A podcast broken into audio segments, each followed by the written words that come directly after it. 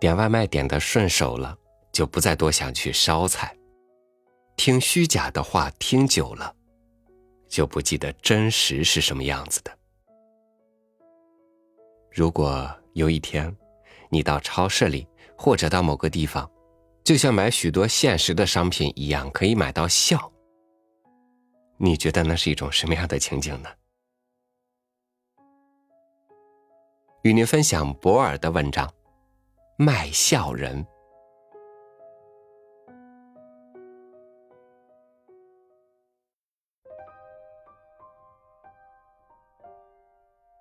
倘若人家问起我的职业，那我就尴尬万分，唰的一下面红耳赤，张口结舌，不知所答。因为我是个有名的、诚实可靠的人。我很羡慕瓦工可以回答说：“我是瓦工。”我妒忌会计师、理发师和作家，他们都可以直截了当的说出自己的职业，因为这些职业名副其实，用不着多费唇舌去解释。我没有办法，只好回答：“我是卖笑人。”人家听了不免还要追问下去。你靠卖笑为生吗？我不得不说，是。于是问题接二连三，没完没了。我的确靠卖笑为生，而且活得很好。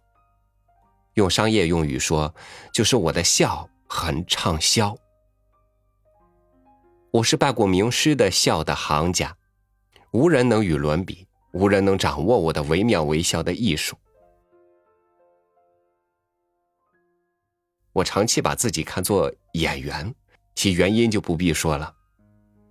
然而，我的语言能力和表演技巧太差了。演员这称号我实在不配。我爱真理，而真理是，我是卖笑人。我不是小丑，也不是滑稽演员，我不逗引观众欢笑，我只是欢笑的化身。我笑得像一个罗马皇帝，像一个参加毕业考试时反应灵敏的中学生。十九世纪的笑是我的拿手好戏，十七世纪的笑我也笑得毫不逊色。如果有必要，我可以模拟各个世纪的笑，各个社会阶层的笑，各种年龄的笑。我像鞋匠学会钉鞋后跟一样，轻而易举的学会笑。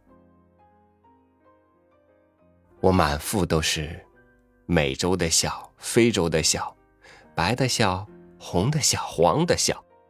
只要给我适当的报酬，导演怎么说我就怎么笑。我已成为不可缺少的人物了。我的笑灌制了唱片，我的笑录了音。广播剧导演更一刻不放过我。我苦笑，淡笑，狂笑，我笑得像电车售票员，像食品公司的学徒一样。早上笑，晚上笑，夜里笑，黎明还笑。简而言之，不管何时何地何人，都会相信这种职业是很辛苦的。再说。我还有逗人笑的特长，三四流的滑稽演员也少不了我，因为他们正为自己的噱头是否叫座而提心吊胆。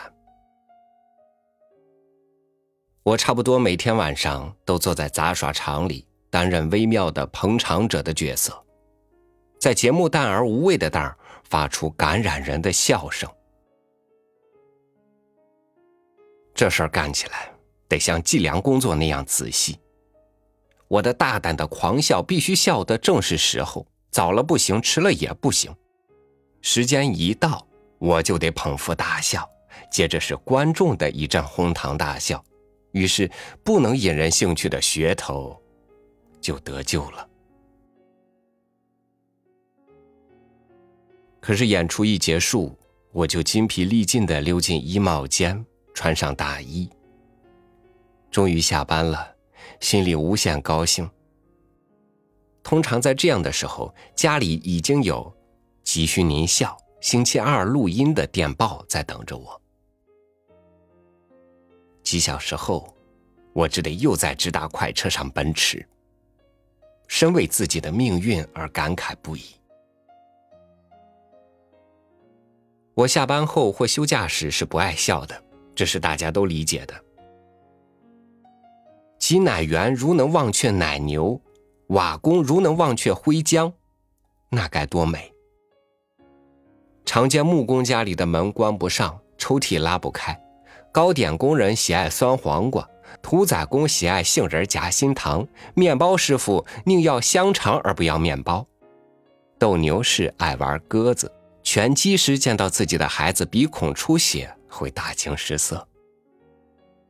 凡此种种，我都明白。我自己历来就不在业余时间笑。我本是个不苟言笑的人，人家说我是个悲观主义者，这也许不是没有道理的。结婚的头一年，老婆常对我说：“笑一个吧。”而这些年来，她终于明白，我是无法实现她的愿望的。我紧张的面部肌肉和忧郁的心境，如真正得到松缓的时候，那我就感到无比幸福。说真的，旁人的笑声也会引起我心烦意乱，因为听到笑声，难免要想起我的职业。我老婆也把笑的本能遗忘了。于是我俩的夫妇生活就显得冷冷清清、平平淡淡的。偶尔我逮住他脸上掠过的一丝笑容，我自己也怡然一笑。我俩常常是叽叽低语，因为我恨杂耍场的喧哗，恨录音室里可能出现的嘈杂。素不相识的人总以为我沉默寡言，这或许是对的。因为我得频繁的张着口去笑，我木然的走着我的人生之路，见或赐予自己一丝微笑。我常常想，我是否真的笑过？我确信我从未笑过。我的兄弟姐妹可以告诉你们，我从小就是一个严肃的男孩。我用各种各样的方式来表现笑，但是我不知道自己究竟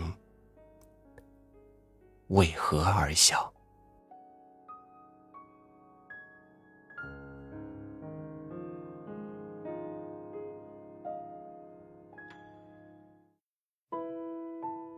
有时候会觉得自己发现了一个了不起的秘密，懂得创造的人。